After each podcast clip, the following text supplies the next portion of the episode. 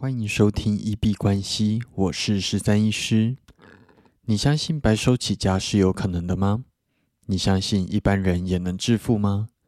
欢迎回到九十天赚一千万系列企划实进记录，在这里会分享每天的进度跟体悟。好，那今天在诊所上班，除此之外呢，也做了蛮多的呃思考，后面十天的啊行销模式，然后还有就是创业流程的一些想法。那最主要是昨天有面试了一位顾问，那也在今天做出决定，说就是要不要来做一个雇佣。因为我觉得以我自己的心力，蛮难在兼顾这整个服务，从他前面的咨询成交，然后到后面交付服务，然后还要去构思整个的啊商业模式。对于我来说，我觉得有点吃力，所以打算交付呃前端的一部分服务出去。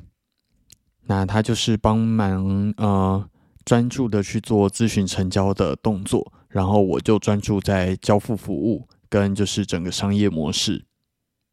那之后呢，当然连交付服务这个部分也会把它外包出去，那这样子就会是一个比较完整的团队。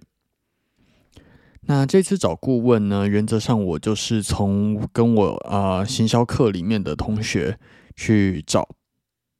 那我觉得比较大的好处是啊，行销的想法跟概念原则上就会完全的一致，然后使用的语言词汇也会比较好，互相的去做沟通。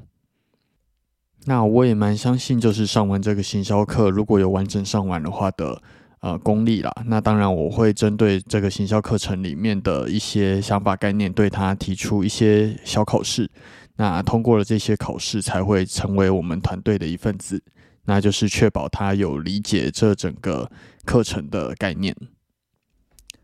那很开心的是，当我跟他提完说我们的公司跟这整个服务他在做的内容之后呢，这个顾问非常喜欢我们的服务，而且他有信心能够去成交到这么高金额的一个服务。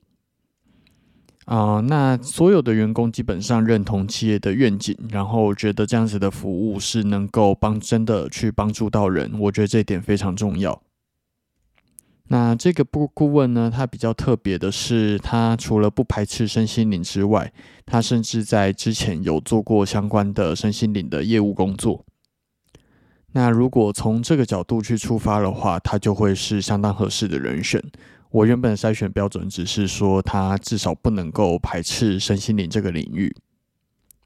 那昨天这样子的服务被顾问喜欢，我觉得对于我来说也是一个很大的鼓舞，就表示不是只有我自自己认为说这样子的服务可以帮助到人，而是底下的团队或者是身边的人，他也认为它是一个很有意义的服务。那这样子做起来，我觉得背后会有更多支持的力量，然后我自己也会更开心了。那我觉得目前还算是蛮合适的人选，所以在经过今天一天的思考，啊，基本上我都不会冲动购物，所以这个我也不会冲动去做下决定的动作。那经过今天一天的思考，我觉得可以先试着合作看看，那看看彼此的合作方式。适不适合，所以应该会正式的去做评估的动作。那明天啊，会正式进入倒数十天啊，会做的事情基本上就是 IG 的广告再继续发，然后可能会啊，就是吸引到啊，希望这个广告能够吸引来我们的付费客户这样子。那有大量的客户涌入，也比较有练习的余裕。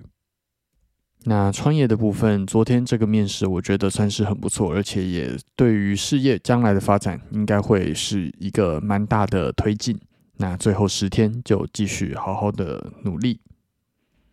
那我这一天我有发现说，九十天挑战的专注力会一直的被交易打断，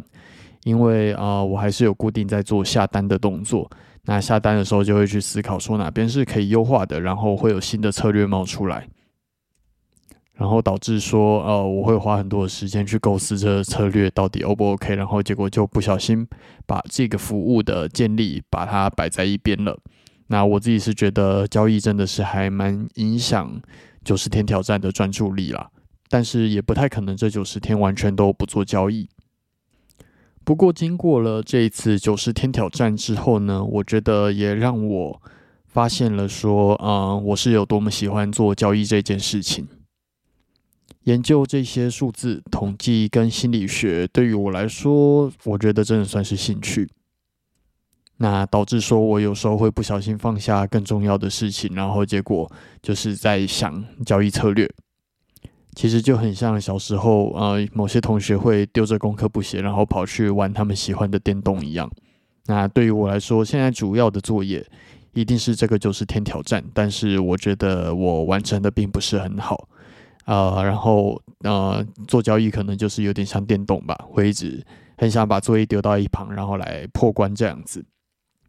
那这可能对于我来说也算是一个有收获的觉察吧。那我们今天就先聊到这边。如果对于今天的内容有任何的想法想要交流，都欢迎在 Podcast、Instagram 或者 Twitter 的留言区去做留言。那如果有呃有趣的东西，我们再拿上来节目跟大家做分享。那我们今天就先聊到这里。